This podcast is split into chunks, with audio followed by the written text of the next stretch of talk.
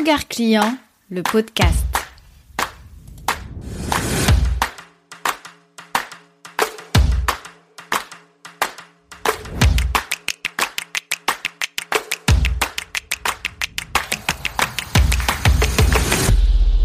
Il n'y a pas longtemps, j'ai assisté à une masterclass où un entrepreneur est venu partager son expérience.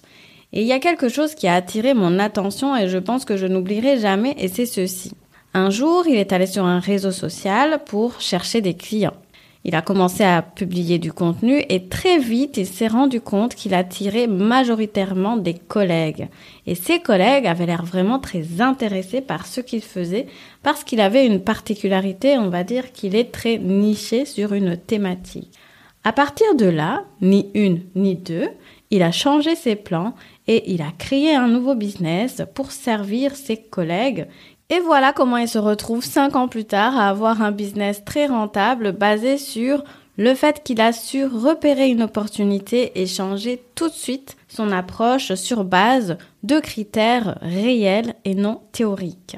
Hello, je m'appelle Jeannette, je suis consultante et designer d'expérience client. Après dix années à travailler dans une banque d'investissement avec une clientèle à distance, 15 années à faire du shopping en ligne car j'avais pas le temps de me déplacer en magasin, j'ai identifié ma zone de génie, un savant mélange entre esprit d'analyse et créativité. Je me suis formée sur mes thématiques favorites et me voici aujourd'hui en train de mettre mon empathie au service de ton business.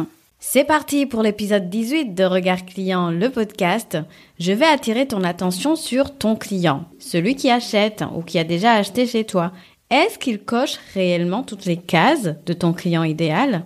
C'est ma question pour toi et nous allons voir ça ensemble dans l'épisode du jour. Je dois t'avouer un truc, je ne suis vraiment pas fan du concept de client idéal. Le client idéal est aussi appelé persona, avatar, bref, appelle-le comme tu veux. Ce que je n'aime pas dans ce concept, c'est que 1, il est très réducteur, c'est-à-dire que c'est Imaginez que les clients potentiels présentent tous les mêmes critères, alors que honnêtement, c'est très rare. C'est très rare d'avoir deux entreprises identiques qui ont les mêmes valeurs, etc. Même si elles ont le même besoin, à un moment donné, il y a quand même d'autres caractéristiques qui vont vraiment les différencier. Et ça, c'est très important en termes d'expérience client et c'est un point auquel il faut vraiment faire attention lorsque tu construis ton parcours client. Donc voilà pourquoi ça me dérange de mettre tout le monde dans le même panier le deuxième point qui va me déranger en termes de client idéal, c'est qu'en fait ce n'est pas efficace. Avoir un seul type de client idéal alors que tu as plusieurs offres dans ton business, euh, c'est un petit peu bizarre. Je prends par exemple mon cas, euh, je fais des audits, du conseil et des ateliers sur la thématique de l'expérience client. Clairement, la personne qui va avoir besoin d'un audit n'est pas du tout la même personne qui va venir assister à un atelier. Donc, actuellement, si tu as plusieurs offres dans ton entreprise et que tu n'as qu'un seul client idéal, euh, tu as un gros souci. Du coup, je te pose la question aujourd'hui pour faire un, un petit test. La question c'est, est-ce qu'actuellement tes clients se ressemblent? Est-ce qu'ils rentrent tous dans ce beau profil de persona que tu as construit dans ton entreprise? Et est-ce qu'ils adoptent le même comportement tout au long de leur parcours? Est-ce qu'ils vivent la même expérience? Il est important de s'arrêter de temps en temps et de se poser ce genre de questions et de remettre en cause ce profil de client idéal et de l'adapter si besoin, parce que c'est comme ça que tu peux ensuite créer un parcours client très fluide et pertinent qui va t'aider à atteindre les objectifs de ton entreprise. D'ailleurs, entre parenthèses, la question que je pose à tous mes prospects clients, c'est qui est ton client? Ça a l'air d'une question complètement anodine, mais c'est une question qui est très puissante et très révélatrice. Je vais avoir plusieurs catégories de personnes. Il y en a qui vont tout de suite me dérouler le magnifique portrait de leur client idéal, et il y en a d'autres qui justement profitent de cette question pour justement se questionner. Dans tous les cas, c'est compliqué d'offrir une bonne expérience client quand tu t'adresses à la mauvaise personne. Du coup, je te propose de commencer par le commencement et de voir ensemble qu'est-ce qu'un client idéal et quelle est l'alternative que je te propose aujourd'hui. Premièrement, qu'est-ce qu'un client idéal? Le client idéal, comme son nom l'indique, est un client idéal, imaginaire, dont on dresse le portrait pour ensuite créer les fondations euh, de son entreprise ainsi que les stratégies de son entreprise, que ce soit au niveau euh, de la communication, au niveau de comment servir son client. Bref, le client idéal fait partie des fondations d'une entreprise. Il est déterminé sur base, par exemple, de données euh, démographiques. Est-ce qu'il s'agit d'une femme? Est-ce qu'il s'agit d'un homme? Est-ce qu'il s'agit d'une entreprise de petite ou de grande taille? Et c'est surtout aussi basé sur euh, des points euh, d'intérêt, son besoin, son, comportement d'achat. Il y a beaucoup de choses qui peuvent être mises là-dedans. Il y a aussi l'aspect psychologique. Comment est-ce qu'il se sent actuellement? Pourquoi est-ce qu'il a besoin de ton service? Qu'est-ce qu'il est prêt à faire ou à ne pas faire pour justement se débarrasser de cette frustration, etc. Il existe un tas de données qu'on peut utiliser pour dresser le portrait de son avatar ou de son persona. Dans un premier temps, il est idéal dans le sens où c'est hyper pratique quand on débute, mais l'objectif va toujours être de faire évoluer ce client idéal pour qu'il soit le plus représentatif par rapport à la clientèle réelle, celle qui achète. Et c'est pour ça que nous allons voir dans un deuxième temps qu'est-ce qu'un client réel, comme je l'appelle, et sur base de quoi est-ce que tu peux adapter ton client idéal pour qu'il rejoigne vraiment la réalité du terrain, c'est-à-dire cette personne ou cette entreprise qui vient acheter chez toi. Donc, qu'est-ce qu'un client réel? Pour moi, c'est vraiment du concret. C'est basé sur des données, mais aussi des observations. Parce qu'en soi, il peut y avoir un gros, gros, gros, gros, gros, gros problème c'est de rester dans cet imaginaire de client idéal et de ne pas voir ce qui se passe sous tes yeux, c'est-à-dire qu'il y a un autre type de client peut-être qui est complètement différent de ton client idéal et qui lui est justement là en train d'acheter comme l'histoire que j'ai racontée dans mon introduction. Donc comment on fait Comment est-ce qu'on fait pour déterminer son client réel? Son client réel, encore une fois, est basé sur des données. Et ces données, elles sont à t'apporter parce que ça va être tes données clients par exemple. Euh, quand un client achète, il te donne des données. Euh, quand tu discutes avec lui pendant un rendez-vous et qu'il t'explique sa problématique, par exemple, il va te fournir des informations qui sont des informations en fait concrètes. C'est vraiment une réalité, c'est la réalité de ce client. Ce ne sont pas des hypothèses, mais c'est vraiment une réalité de quelqu'un par rapport à un besoin que toi tu vas venir combler. Donc ces données sont vraiment une mine d'or. Ensuite, tu peux aussi récolter ces données d'une autre manière, c'est-à-dire que tu peux par exemple te fier à tes retours clients. Si tu fais des enquêtes de satisfaction client, là-dedans aussi, si tu as des réseaux sociaux, tu peux te fier par exemple aux commentaires qu'il y a sur les posts, à tout ce que les personnes te font comme retour, même sur un simple post en fait.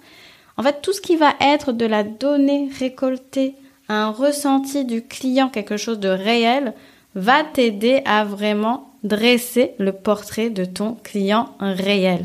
Et il est important aussi de ne pas s'arrêter encore une fois sur des faits, on va dire un peu plus démographiques, communication, etc.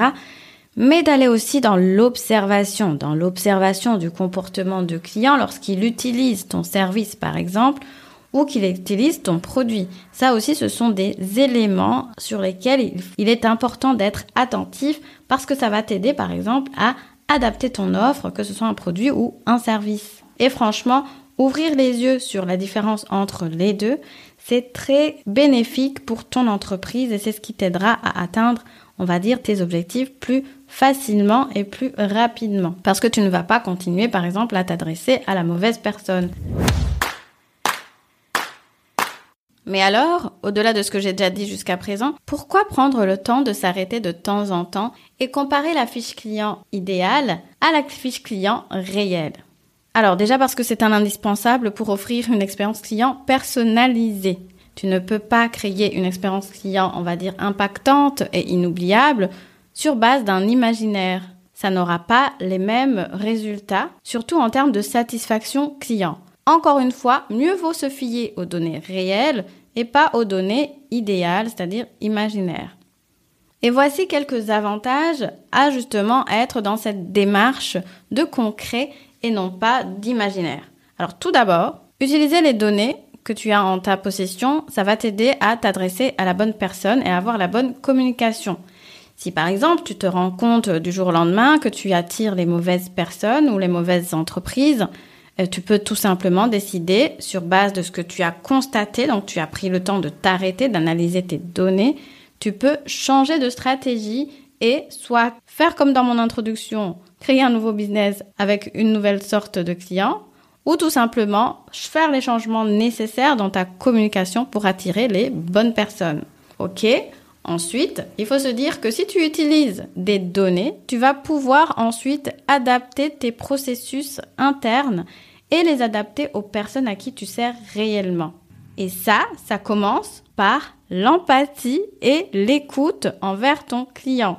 Si tu fais la sourde oreille et que tu te dis non, voici mon client idéal, comment est-ce qu'il est, donc euh, voilà, je fais ça, je fais ci, machin, et que tu oublies d'écouter ton client réel et de récolter par exemple son feedback, c'est-à-dire ses retours, tu vas passer à côté d'informations clés comme par exemple des points de friction sur le parcours de ton client.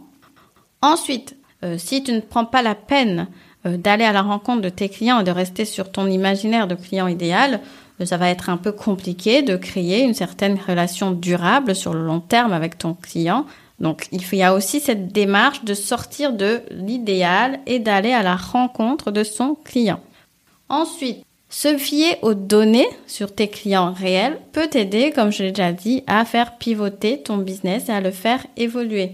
Je donne un exemple dont on a déjà discuté sur ce podcast, et notamment dans l'épisode 8 être digital et local. Si par exemple tu as aujourd'hui un business en ligne et que tu te rends compte qu'il y a une grosse demande en local ou des personnes qui te font la remarque en disant oh t'as pas une boutique, oh là là est-ce que tu fais euh, du présentiel, mais à un moment donné là il y a quand même des informations clés, des petites pistes que des clients potentiels sont en train de t'envoyer et qui peuvent par exemple être la source de nouvelles opportunités business et qui vont peut-être t'aider à réfléchir un peu dans le développement de ton entreprise. Et tout ça va, in fine, participer au succès de ton entreprise et au fait que ton entreprise va être le plus adaptée par rapport à la clientèle qui la suit. Et notamment, par exemple, par rapport à la fidélisation client, parce que c'est en t'adressant à ton client réel que tu vas pouvoir le fidéliser, pas celui qui est imaginaire. Ok, bon, maintenant c'est bien joli, je t'ai dit que le client idéal c'était bien beau, mais que c'était mieux d'avoir un client euh, réel. Comment est-ce qu'on passe de ce joli profil de clientèle idéale à faire un beau portrait de clientèle réelle? L'exercice est très simple. Reprends ton magnifique portrait de client idéal. S'il date un peu, tu peux le retravailler, il n'y a pas de souci. Étape numéro 2, dresse le portrait de ta clientèle existante, celle qui achète déjà ou même celle qui est intéressée par tes produits ou services. Ensuite, étape cruciale, fais la comparaison des deux. Adapte, mets à jour et tire les conclusions nécessaires. Et c'est là que les choses sérieuses commencent, c'est-à-dire que c'est à ce moment-là que tu vas prendre ton nouveau portrait et que tu vas t'en servir pour justement mettre à jour ton parcours client, tes processus internes, pour ensuite vraiment travailler l'expérience client et la rendre la plus mémorable la plus inoubliable possible pour ton nouveau type de client que tu auras mis à jour. Et enfin, ce n'était pas le sujet, mais je fais quand même une petite parenthèse, c'est qu'il faut aussi dans tout cela garder quand même en tête la diversité de tes clients. Voilà, voilà, j'espère que tu vas prendre le temps de faire ce petit exercice parce qu'il est très bénéfique et n'hésite pas à le faire tous les X temps, euh, je dirais, peut-être tous les 3 ou tous les 6 mois, euh, parce qu'il faut quand même le temps d'avoir de la donnée euh, suffisante à traiter. Et si jamais tu as besoin d'aide, n'hésite pas à me contacter ou à réserver un premier rendez-vous gratuit pour que je t'aide un peu à démêler tout ça. c'est vraiment un prérequis lorsqu'il s'agit de mettre l'expérience client au service du succès de ton entreprise. Allez, je te donne rendez-vous au prochain épisode. Tu as aimé ce podcast? Laisse-moi 5 petites étoiles me le dire. Tu m'aideras ainsi à le faire connaître. Et abonne-toi pour ne rien rater. Regard client, c'est le podcast qui t'invite à te mettre à la place de ton client pour développer ton business. Tu verras, tu seras gagnant à tous les coups. Besoin d'un coup de main pour optimiser ton parcours client et designer une expérience client? Waouh Je te donne rendez-vous dans la description, tu y trouveras toutes les infos nécessaires pour travailler avec moi. Ah, et restons en contact. Instagram, email, newsletter ou pigeon voyageur, l'important est de créer un lien durable entre toi et moi. Je te remercie de m'avoir écouté jusqu'ici. Je te dis à la prochaine. Ciao ciao